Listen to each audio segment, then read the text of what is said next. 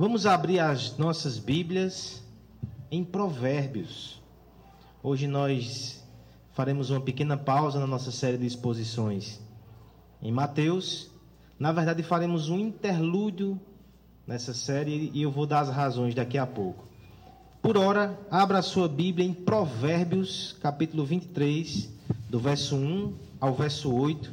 Esse é o texto que nós iremos ler e nós iremos esperar em Deus que Ele fale aos nossos corações através dessa passagem da Escritura. Mateus, não Mateus não, Provérbios, capítulo 23, do verso 1 até o verso 8. Diz assim a palavra do Senhor: Quando te assentares a comer com um governador, atenta bem para aquele que está diante de ti. Mete uma faca à tua garganta, se és homem glutão. Não cobice os seus delicados manjares, porque são comidas enganadoras. Não te fadigues para seres rico, não apliques nisso a tua inteligência Porventura fitarás os olhos naquilo que não é nada? Pois certamente a riqueza fará para si asas, como a águia que voa pelos céus. Não coma o pão do invejoso, nem cobice os seus deliciosos manjares. Porque, como imagina em sua alma, assim ele é. Ele te diz: come e bebe mas o seu coração não está contigo. Vomitarás o bocado que comeste e perderás as tuas suaves palavras. Essas palavras não são nada suaves, mas são palavras de vida eterna. Nós cremos que elas foram inspiradas pelo Espírito de Deus, pelo Espírito de vida, e nós cremos que através dela o Senhor também nos dá vida, nos dá entendimento e nos ajuda em nossa fraqueza. Então vamos orar ao Senhor pedindo para que essa palavra seja nessa noite instrumentalizada pelo Espírito de Deus para proclamar a verdade aos nossos corações. Pai amado, Pai bendito, nós te adoramos, Senhor, pelo privilégio de estarmos aqui nessa noite te cultuando. Eu te agradeço porque o Senhor nos permite nos achegar diante de Ti, mesmo com as nossas fraquezas e imperfeições, e prestar um culto através de Jesus Cristo. E te agradeço de forma mais especial ainda, porque o Senhor ainda é misericordioso, ao ponto de nos fazer assentar aos Teus pés e revelar coisas preciosas ao nosso coração, nos instruir, encher o nosso coração com a Tua palavra, com a Tua promessa. E nós pedimos que nesse instante isso ocorra de forma poderosa. Que o Senhor fale aos nossos corações nessa noite. Em nome de Jesus. Amém.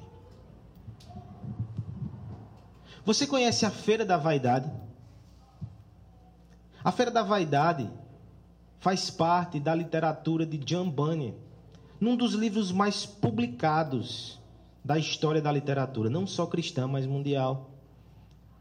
Esse livro, como forma de alegoria, ele narra a história de cristão que sai da cidade onde mora e vai até a cidade celestial. É a jornada do, do crente. É a jornada do cristão nesse mundo até que chegue ao ponto final onde terá comunhão com o seu Deus. No meio desse trajeto, no meio desse percurso, há a chamada Feira da Vaidade. Um lugar que foi instituído e planejado pelo inimigo das nossas almas para seduzir todos os peregrinos que passam por ali com as suas ofertas sedutoras, suas promessas e os seus deleites, títulos, posses, prazeres. São tantas as coisas que são vendidas naquela feira. Você conhece a Feira da Vaidade? Talvez você diga: conheço. Pelo menos semana passada eu já ouvi falar sobre ela. Inclusive esse primeiro parágrafo todinho que você disse aí, eu acho que eu já ouvi. Se você estava aqui semana passada, você está corretíssimo. Estou retomando o assunto. E vou justificar porque eu fiz isso. Semana passada nós aprendemos pela palavra de Deus como podemos vencer as tentações. Mas há uma questão anterior a essa que precisamos tratar. E quantas vezes nós sequer queremos vencer as tentações? As coisas que são prometidas na feira da vaidade, às vezes apetecem o nosso coração, fazem os nossos olhos brilharem. Como é que eu vou resistir se na verdade é tudo que eu quero? Se tudo que eu quero é a fama que o mundo dá, são as riquezas que eles prometem para mim, são os relacionamentos que eu pretendo usufruir, é a aceitação, é o status. Como é que eu vou resistir? Se na verdade é para isso que eu me movo, é com isso que eu sonho. Você percebe o problema? Muitas vezes o nosso problema é mais profundo porque nós queremos aquilo que nos é oferecido. E se nós não quiséssemos, nem era tentação. Semana passada falamos como vencer tentação. Nessa semana, nós iremos desmascarar essas tentações, para que se resta alguma dúvida no seu coração. Você possa observar hoje à noite as principais propostas da feira da vaidade. As coisas mais apetitosas que o mundo te oferece, que talvez te movam de segunda a sábado. Aí no domingo você ora, mas de segunda a sábado, seus olhos estão cheios disso. Vamos desmascarar essas propostas nessa noite. Depois nós retornaremos a Mateus. Primeiro, Vamos tratar disso agora. E quem vai nos ajudar? É o sábio. Provérbios, literatura de sabedoria. Que livro maravilhoso de ler. Nós estamos meditando aqui, alguns irmãos estamos fazendo junto devocional em Provérbios para ensinar o nosso coração a ser mais sábio, como tem sido edificante. No entanto, Provérbios também tem os seus desafios. Muitas vezes são sentenças que precisamos meditar, precisamos considerar. Esse texto que nós lemos tem isso. Precisamos pensar naquilo que está sendo colocado aqui de forma tão profunda. Provérbios tem um desafio para pregadores. Não sei se você já percebeu isso na sua leitura. Às vezes, um provérbio que vem na sequência do outro não parece ter relação. Como é que a gente puxa uma linha de raciocínio? É interessante que o texto que nós lemos hoje há uma linha de raciocínio muito clara e muito interessante. Volte os seus olhos para a passagem. Alguns comentaristas vão apontar, inclusive, que o verso 29 do capítulo 20, 22 introduz a cena que é descrita no texto que lemos. Olha o que diz o verso 29 do capítulo 22. Vês a um homem perito na sua obra, perante os reis será posto não entre a plebe.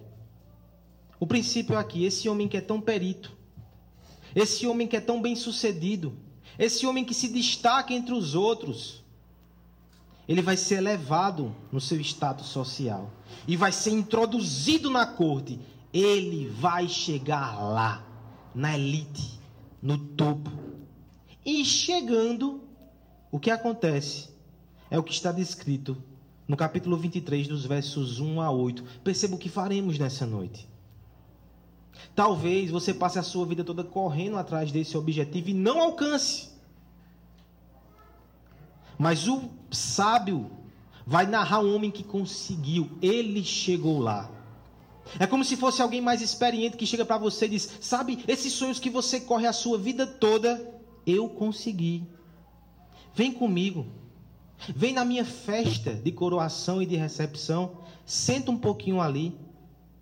Eu vou descortinar os bastidores do que está acontecendo nessa cena e eu quero que você pondere. Eu quero que você pense: será que era isso tudo mesmo? Será que é isso que eu quero para mim? Será que vale a pena? Nesta noite, meus irmãos, observemos esse banquete, observemos essa coroação. Observemos o ápice da vida dessa pessoa. E eu quero que você considere também a sua vida, os seus objetivos, os seus sonhos, para onde você caminha, o que você almeja.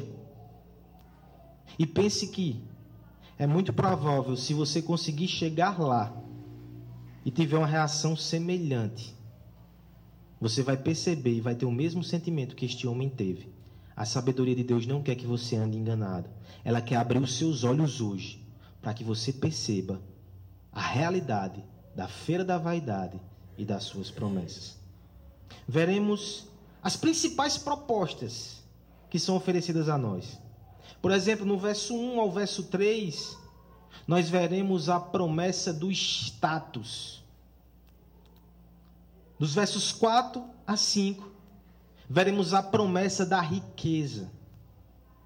E por fim, dos versos 6 a 8, a promessa de relacionamento, de pertencimento e de aceitação.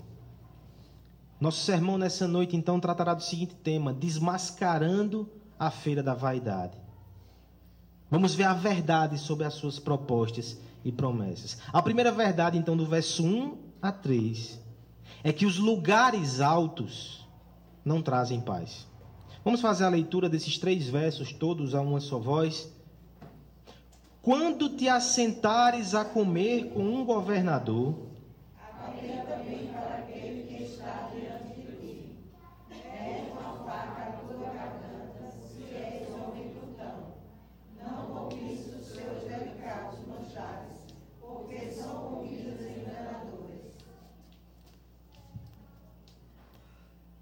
Pense na seguinte situação e veja se parece com o que você passa muitas vezes. A sua vida está um caos, tantas dificuldades, tanto cansaço e tanta luta. Mas de repente há um canto da sereia no seu ouvido que diz: suporte um pouco mais. Você está crescendo, você está ascendendo. Quando você for um de nós, tudo vai mudar. A paz inundará o seu deserto como um rio, você estará tranquilo. Sua vida vai entrar em outro patamar. Suporte um pouco mais, se sujeite um pouco mais, negocie um pouco mais dos seus princípios, abrace os nossos valores. Você terá paz. Este homem conseguiu êxito. E este homem entrou para o grupo seleto. Agora é o instante da sua coroação. Mas perceba que o verso 1 já nos traz uma surpresa. A sabedoria divina diz: quando te assentares a comer com um governador, atenta. Atenta. Eu pensei que finalmente nesse momento de glória eu poderia ficar relaxado. Acabou a luta, acabou a fadiga, acabou os labores. Atenta. Talvez então eu deva atentar para mim mesmo. Nós fazemos isso nos momentos de vitória. Eu olho para mim, o meu esforço, os meus feitos e fico pensando sobre mim mesmo e como eu sou digno daquele momento, mas não é essa a recomendação. Talvez você possa dizer, então, atenta para os alimentos, atenta para a decoração, atenta para a louça fina, Atenta para tudo aquilo que está ao seu redor, que momento sublime. Mas o texto ele dá uma orientação diferente para este homem e para nós. Atenta para aquele que está diante de ti. Olhe para ele. Não se distraia pelo momento. Olhe para ele. Será que vocês de fato são iguais? Será que este homem te enxerga assim? Será que o fato dele abrir as portas para você realmente indica que ele tem boas intenções para contigo? Será que você de fato percebe quem ele é ou você está idealizando? Nós fazemos isso com pessoas poderosas, com celebridades, com digital influencers. Nós idealizamos aquelas pessoas. A orientação é atenta bem para ele. Perceba quem é Ele. Perceba o que você deve fazer. Eu sei que isso é um anticlímax. Você não vai ficar tão à vontade assim. Você deve permanecer alerta. Mas perceba que no verso 2 isso fica ainda mais forte, com uma figura de linguagem que, numa primeira leitura, assusta. Você não simplesmente deve estar olhando para aquela pessoa com muita atenção, mas você tem que colocar uma faca na garganta. Eu não sei se algum de vocês tem um hábito de receber pessoas na sua casa e fazer essa prática social. Se tiver, por favor, me avise para não visitá-lo. Mas é, é inusitado, coloque uma faca na sua garganta, se és glutão. Nós temos aqui uma expressão cultural, irmãos. Como Guilherme falou sobre mutilação, aqui também não é uma incitação a alguma espécie de atentado contra a sua própria vida. Tenta imaginar a seguinte situação.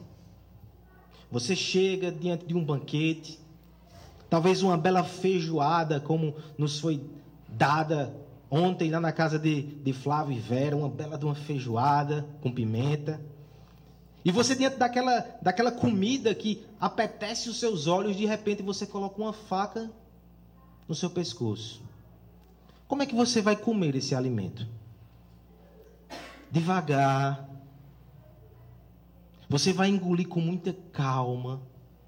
Você não vai se levar pela empolgação, você vai estar num estado de tensão permanente. E o texto vai dizer: faça isso se você é glutão, ou seja, se você tem dificuldade de se conter, se você facilmente perde o controle, se você é levado pela comida, pela festa, pela celebração, se você facilmente vira um tolo, coloque uma faca na garganta e fique alerta. Aquele que tem faca na garganta, ele tem uma postura muito atenta. Essa é a figura. Essa é a ilustração. Na verdade, nós não temos aqui simplesmente recomendações de bons modos, e é bom que tenhamos bons modos. O texto nos previne contra a ingenuidade, abaixar as defesas.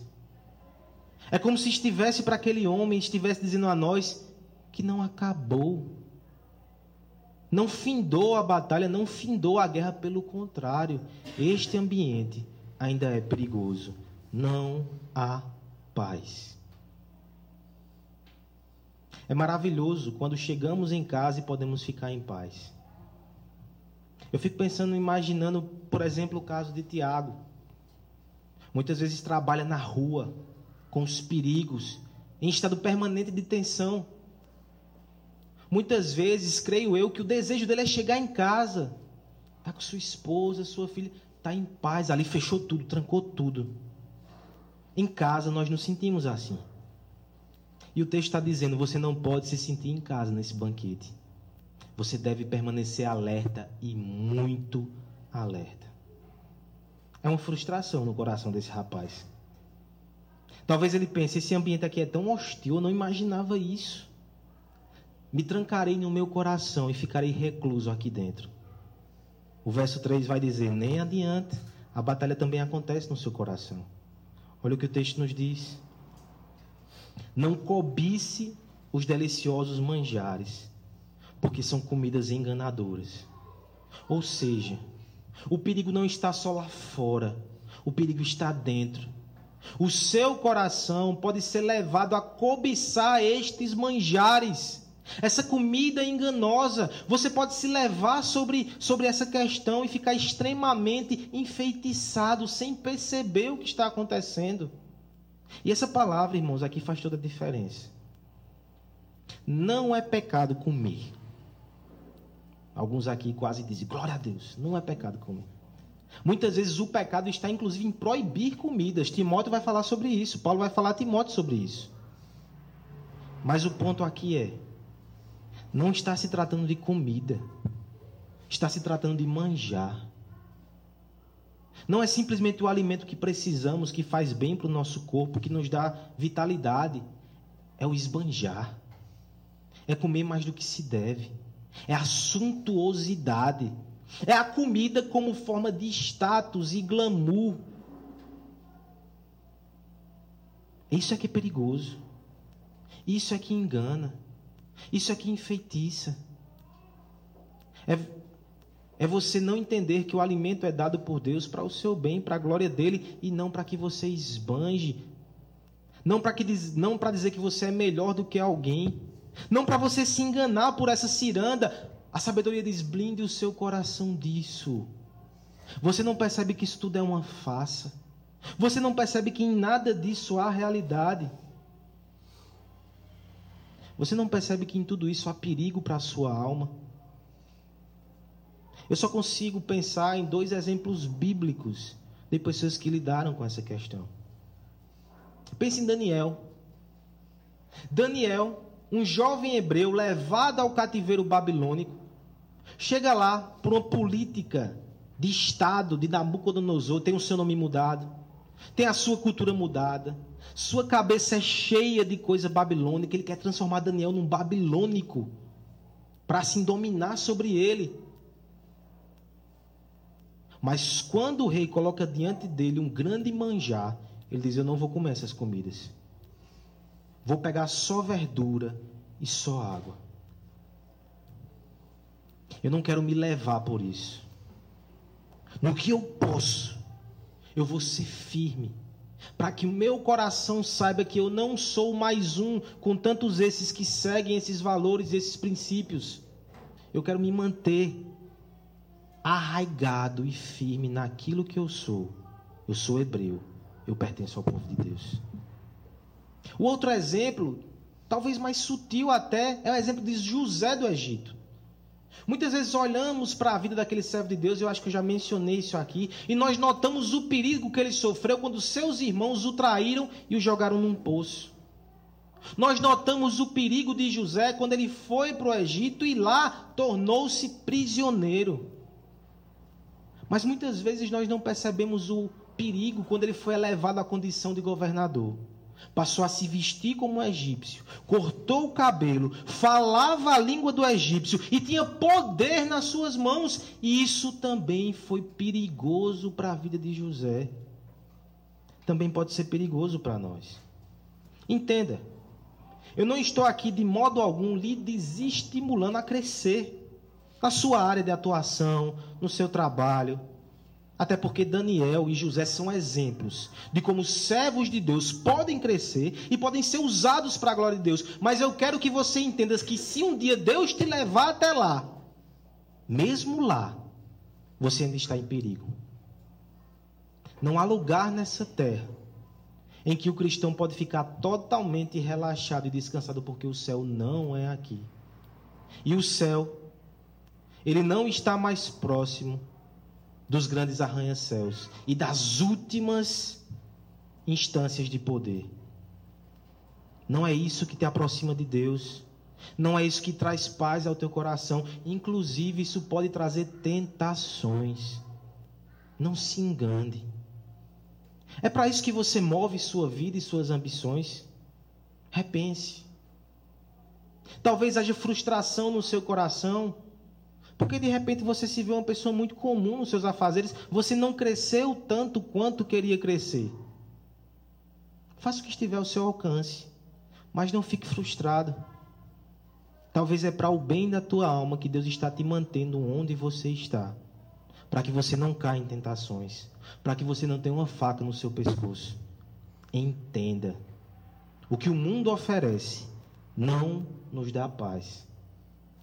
Não é você subindo na escala social que você vai encontrar paz. Esse é o engano que persegue o coração dos homens desde Babel, Gênesis 11. A paz consiste no Cristo que desce até nós. Ele é a nossa paz. A paz não consiste em você se tornar poderoso e influente. A paz consiste em conhecer aquele que, sendo poderoso, nos influenciou por serviço, por entrega e por sacrifício, o nosso Senhor Jesus Cristo. Tenha essa paz, irmão, e passe pela feira das vaidades. Talvez Deus te faça crescer, te dê influência, te use, mas isso não vai roubar o teu coração. Seus ouvidos estão bloqueados para o canto da sereia, porque você já tem paz. E é isso que eu quero te perguntar nessa noite. Você tem paz em Cristo e enfrenta o mundo e cresce e batalha, ou você luta, você cresce e você corre para ter paz? Se é assim, que a sabedoria de Deus acorde os teus olhos, você não vai encontrar paz no mundo, você encontra paz em Cristo. E com a paz de Cristo, aí você vai ser uma bênção onde Deus te colocar. Essa é a primeira verdade, irmãos, do texto. É a primeira proposta que tem que ser desmascarada. Os altos lugares não nos trazem paz. E as riquezas? Será que estas nos trarão benefícios mais duradouros? Veremos nos versos 4 e 5 também, irmãos, que as riquezas não garantem segurança. Verso 4 e verso 5, vamos ler a uma só voz. Não te fadigues para seres rico. Não apliques nisso a tua inteligência. Porventura ficarás os olhos naquilo que não é nada, pois certamente a riqueza fará para si asas, como a águia que voa. Você pode concordar comigo dizendo, pastor, realmente, eu sei que o mundo não vai me dar paz, não, isso é demais. Eu não quero tudo isso do mundo. A paz Cristo me dá. Eu só quero uma segurançazinha. Eu quero um dinheiro suficiente para eu ficar tranquilo. Meu pé de meia. Minha aposentadoria. Estabilidade financeira. Será que isso é possível? Será que esse é um objetivo válido para que eu corra, me esforce e trabalhe? O texto vai nos dar um pouco mais de sopro de realidade. Não é só o banquete que enche os nossos olhos. O ouro também enche. Não são somente os valores sociais que mexem com o nosso coração. Valores monetários também o fazem, você sabe disso. Tem aqueles, inclusive, que nem gostam tanto de posições, de destaque, que são mais discretos, mas o coração é bastante tentado pelo que pode adquirir de recursos, de bens e de patrimônios. Mas veja o parecer que nós temos aqui da palavra de Deus não te fadigues para serem ricos. Eu não quero que nenhum preguiçoso aqui dê glória a Deus. Deus não está proibindo a fadiga. Se fadigar para trabalhar, sustentar sua casa, sua família, realizar sonhos, isso é bênção. O homem foi feito para se fadigar. Havia trabalho no Éden antes da queda. Mas perceba a orientação bíblica aqui: não te fadigues para ser rico. Trabalhe, se esforce, dê o seu melhor, mas não para ser rico. O texto vai dizer: não aplique nisso a tua inteligência. Também não está dizendo que você vai fazer suas funções de forma automática, desleixada. Não, você tem que usar a sua inteligência para a glória de Deus, inclusive no seu estudo, inclusive no seu trabalho. Mas a questão é: não aplique a sua inteligência para ser rico. Não fique planejando como é que eu vou chegar num milhão. Como é que eu vou fazer para ter esses recursos? E é nisso que eu gasto os meus neurônios. Eu vou dormir, eu vou acordar pensando nisso. É por isso que eu corro. É por isso que eu deixo de fazer tantas coisas. Porque eu quero ficar rico. Cuidado. Se o Senhor te abençoar e você ficar rico, seja rico para a glória de Deus. Mas que não seja essa a tua, a tua ambição. O sábio está falando de forma muito clara que isso é tolice. E eu preciso resgatar também as palavras de Paulo a Timóteo. 1 Timóteo 6, 8, 10, ele diz: Nós lemos aqui já. Tendo, porém, sustento, e com o que nos cobrimos, estejamos com isso contentes. Os que querem ser ricos caem em tentação e em laço, em muita concupiscência, louca e nociva, que submergem os homens na perdição e ruína porque o amor ao dinheiro é a raiz de toda espécie de males. E nessa cobiça, alguns se desviaram da fé e transpassaram a si mesmo com muitas dores. O homem que quer ser rico, ele é tentado em dois caminhos. Ou de forma impaciente, irreverente, impiedosa, se atira por caminhos de fraude, de engano e de perversidade, se corrompe. Ou então, ele tenta ir pelo caminho lícito, mas talvez isso tenha um alto custo. Ele vai reduzir suas horas de sono. Ele vai perder momentos com a sua família. Ele vai trabalhar mais do que pode, mais do que deve. Ele vai abrir mão de tantas coisas. Ele vai abrir mão de pessoas. Talvez ele abra mão até de Deus tudo muito dentro da legalidade. Mas esse homem perdeu o principal. Não te fadigues para ser rico. A razão nos é dada exatamente aqui, no verso 5. Ele vai argumentar conosco. Porventura, fitarás os olhos naquilo que não é nada? Você pensa, como assim não é nada? Olha os valores que eu consegui. Olha os bens e patrimônios que eu tenho. Olha aqui no meu aplicativo do banco. Como isso não é nada? Diante da eternidade. O que são esses valores? O que são esses valores? Quando a doença nos acomete e dinheiro nenhum do mundo traz cura.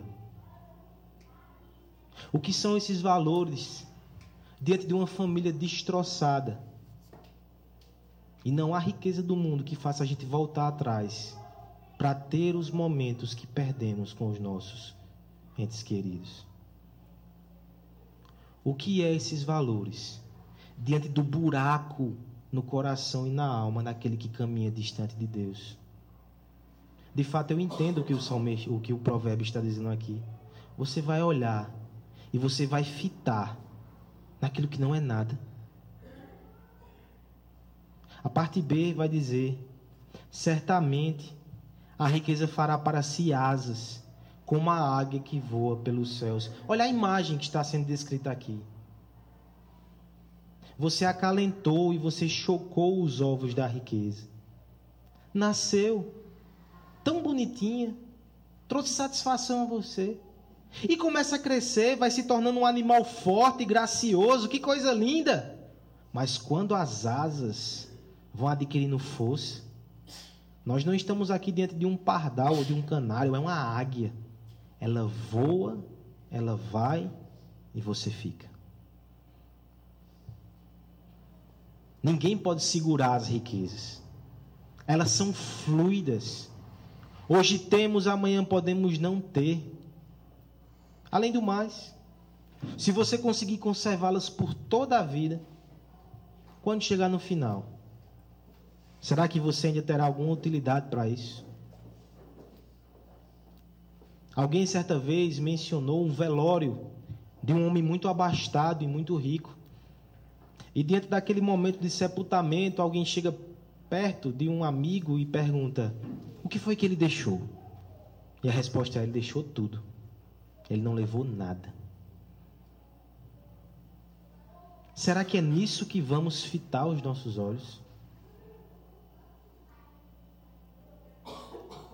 Talvez a ilustração forte é como se Deus nos colocasse numa floresta linda, o jardim. O jardim do Éden. Você tem tudo lá. E de repente alguém chega com uma rosa que tem um aroma agradável e diz: Venha, venha ter essa rosa. E você sai daquele ambiente e você vai para o deserto atrás de uma rosa que, por mais que seja cheirosa e agradável aos seus olhos, em poucos instantes, em alguns momentos, ela vai murchar. Ela vai passar. E você não vai ter mais nada. Eu não estou recomendando aqui de forma alguma irresponsabilidade. Que você se torne uma espécie de hippie. Que você torre todo o dinheiro que você porventura tem na sua poupança. Que você não se importe com os seus boletos. Faça isso não. Nem diga que fui eu que lhe orientei a fazer isso. Mas eu quero ir mais profundo, eu estou falando de motivações do seu coração. Você não precisa morrer. Você não precisa matar para ter riquezas. Eu acho muito bonito na palavra de Deus aquela, aquele trecho. Eu creio que semana passada, quem citou aqui na oração, na hora das ofertas, foi o diácono Everaldo. Onde o Senhor diz, onde o, o, o sábio diz: Senhor, não me deixa ter demais para que eu esqueça de ti. Nem me deixe ter de menos para que eu seja tentado a roubar, me dá o suficiente. Que essa seja a nossa oração. Se o Senhor quiser até nos dar mais do que precisamos, que Ele faça conforme a sua sabedoria, para que aquilo não seja laço para o nosso coração para que aquilo não nos afaste de Deus e não nos afaste das pessoas que amamos.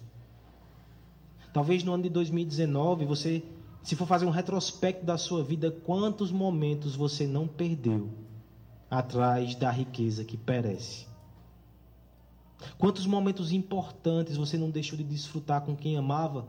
E pior, talvez Deus ficou extremamente de lado na tua vida. Você não tinha mais tempo para o Senhor porque você fez da riqueza o teu Senhor. É como alguém já disse: o dinheiro é um ótimo servo, mas ele é um péssimo Senhor. Se você o domina, você pode fazer coisas maravilhosas, inclusive em prol do reino de Deus. Mas se ele te domina, você não vai ter paz e você não vai ter segurança. Porque na hora que você constrói o seu castelo sobre ele, ele é uma base instável que vai embora e tudo rui. Não coloque a sua confiança nisso. Na verdade, nós estamos aqui, irmãos, orientando que você tenha uma inteligência financeira bíblica. Nós não estamos aqui te estimulando para ser ganancioso. Tem igreja que faz isso. As pessoas saem muito gananciosas dela. Nós não queremos alimentar o teu pecado. Você entenda que talvez você não precise fazer tudo o que está fazendo, nem na intensidade que está fazendo. Você só precisa do suficiente para cuidar dos seus, honrar os seus compromissos, abençoar a obra de Deus. Mas você não precisa viver loucamente como se ali tivesse a sua segurança. A segurança não está no que temos. A segurança está no Cristo que se fez pobre para que fôssemos ricos. Esse Cristo que, de forma até irônica, quando chamou os seus discípulos, disse: O filho do homem não tem onde reclinar a cabeça. Ou seja, eu não tenho uma almofada boa. Mas vocês querem vir comigo? Eu tenho a vida eterna. Não confiemos nesse pássaro, nessa águia que voe. Confiemos no Deus que cuida até dos pássaros do campo. Não há um pardal que não seja alimentado pelo nosso Deus. Ele vai cuidar de nós. Trabalhe confiando nele. Nele está a nossa segurança. Desmascaramos então duas propostas tentadoras e apetitosas que estão na esfera da vaidade. Os altos lugares não trazem paz. As riquezas não garantem segurança. Ainda há uma última proposta. Versos 6 e 8 nos mostrarão que os relacionamentos não são tão confiáveis. Uma palavra um pouco pessimista, né? Versos 6 e 8. Há uma só voz, irmãos, eu peço que você leia a palavra de Deus. Não comas o pão do invejoso, nem cobices os seus delicados manjares, porque como imagina em sua alma, assim ele é. Ele que diz, come e bebe, mas o seu coração não está contigo. Vomitarás o bocado que comestes e perderás Perceba a situação deste homem que está nessa celebração. Ele não se sente mais confortável naquele lugar. Não tem paz. Ao mesmo tempo, ele vê nos seus bolsos que não há segurança o suficiente. O que é que ele fará? Ah! E os relacionamentos que ele construiu? E as pessoas que ele tem acesso, talvez aqui, haja uma segurança para ele. Ele possa depositar confiança nessas pessoas, contatos é interessante que o verso 6 ele retoma a cena da mesa, para que você não esqueça que está na mesa, certo? Você não levantou ainda. O verso 6 agora vai desmascarar aquilo que era uma suspeita. Se ele mandou atentar para o anfitrião, agora ele vai dizer exatamente o que é que esse anfitrião quer ou o que é que ele é. Não coma o pão do invejoso. É por isso que você tem que colocar uma faca na sua garganta. Este homem é invejoso. Você não deve comer o seu pão, nem deve cobiçar os seus deliciosos manjares. Ele conta cada mordida que você dá. A sua recepção, ela é falsa. Você não é bem-vindo naquele lugar. Aquela pessoa olha para você com olhos de hostilidade. O alimento é temperado com covardia. Como é que você vai comer disso? De forma muito interessante, o verso 7 vai desbravar quem é aquele homem. Porque assim como ele imagina em sua alma, assim ele é. Nossa, que filosofia, não é? Sabe o que a palavra de Deus está nos ensinando aqui? O homem não é os seus títulos. O homem não é suas posses e suas riquezas. O homem não são suas palavras e os seus gestos e atos públicos. O homem é aquilo que está no seu interior. Deus está dizendo: você só enxerga o exterior dos homens, isso pode ser terrivelmente enganoso. O homem é aquilo que ele imagina em si.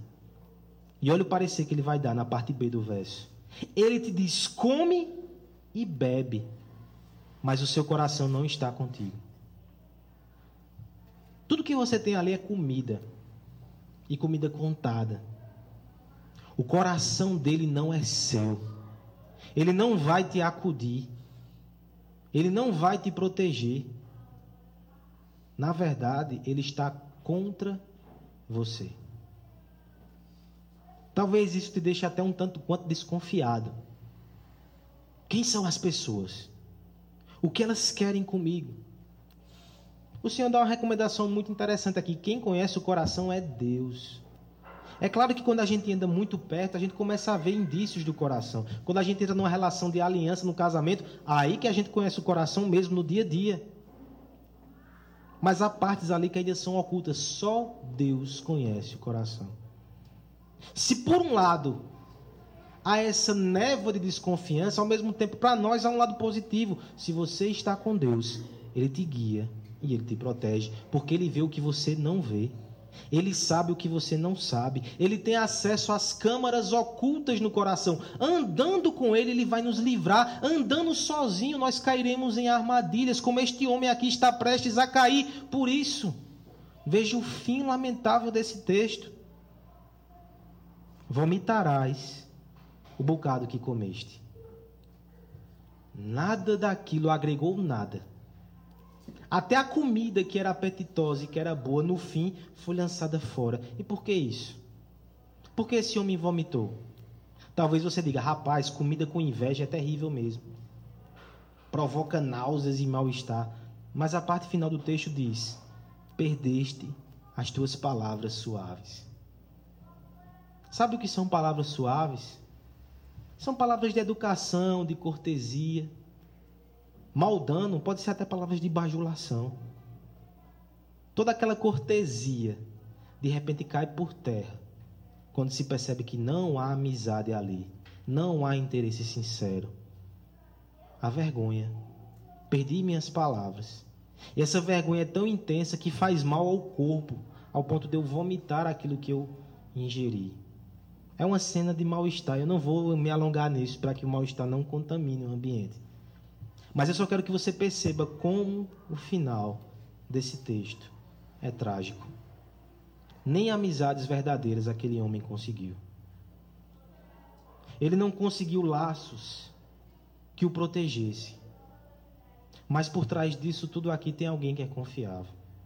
Alguém que está revelando a verdade a ele. Alguém que registrou essa palavra para revelar a você.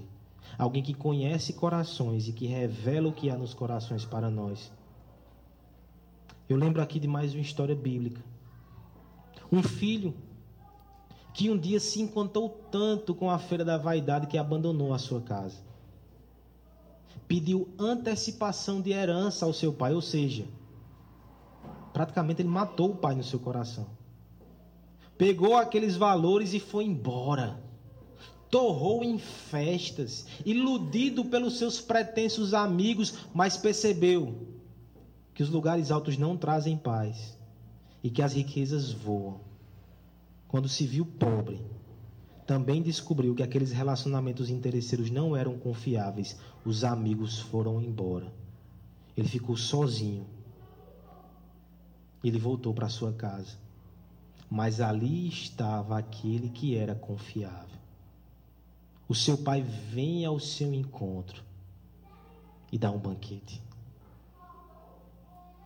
Se o texto termina para nós um tanto quanto depressivo, eu quero te mostrar que às vezes a palavra de Deus faz isso conosco. De certa forma, ela nos cerca para nos mostrar que nós não temos saída. E quando nos vemos sem saída, é do alto que vem o socorro. É o Pai amado que mais uma vez recebe filhos pródigos.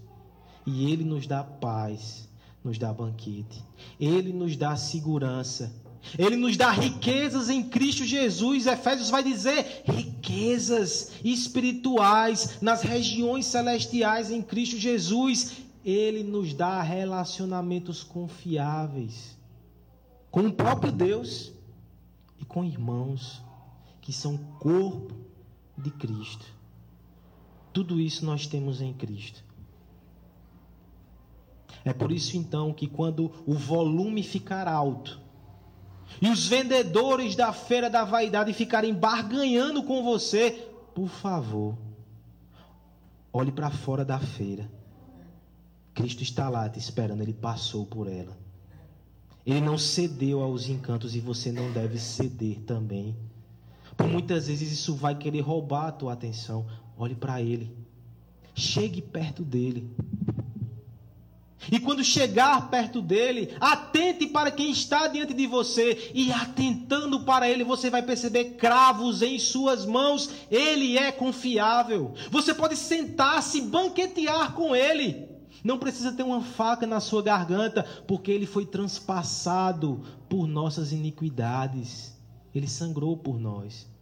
Quando Ele nos dá pão e quando Ele nos dá vinho, a verdade é ali, graça, porque o seu coração está conosco. As riquezas que Ele nos dá, a traça não corrói e o ladrão não rouba. Atente para Ele, sente-se com Ele, banqueteie com Ele. Ele não é invejoso. Ele abriu mão de tudo, da sua glória, para nos trazer para perto do Pai.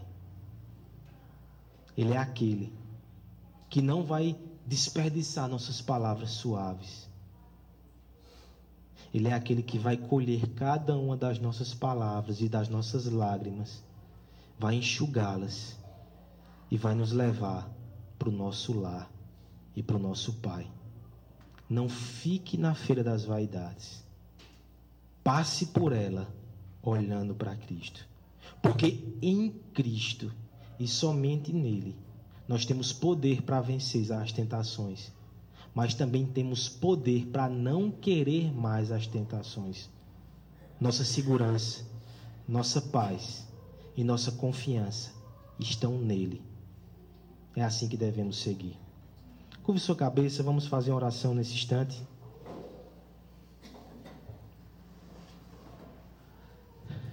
Pai amado e Pai bendito, Senhor, nós te agradecemos pela tua palavra que nos instrui, Senhor. Até mesmo em textos assim que, numa primeira vista, parecem ser duros, e quando nos aproximamos, percebemos que é mais duro do que pensamos. Mas na verdade é a graça aqui para nós, Senhor. O Senhor está, na verdade, nos poupando de quedas. O Senhor está desfazendo os encantos que seduzem o nosso coração. Quantos e quantos irmãos aqui, a começar de mim, muitas vezes não têm entrado nessa ciranda maluca que é ofertada a nós, de viver para ter riqueza, para ter status, para ter bons relacionamentos de forma interesseira. Nos liberta disso, Senhor. Nos faz perceber que a vida é muito mais do que isso. A vida é te conhecer, descansar e confiar em Ti. Nos ajuda a entender que há um banquete para nós em Jesus Cristo. A segurança em paz em Jesus Cristo. Há relacionamentos verdadeiros e confiáveis nele. Nele temos tudo o que precisamos e assim somos livres para trabalhar, para construir, para correr para a glória de Deus, não para nós não para o um engano, nos protege, nos livra da feira das vaidades e nos mantém perto do nosso Senhor Jesus. É no nome dele que nós te clamamos. Amém.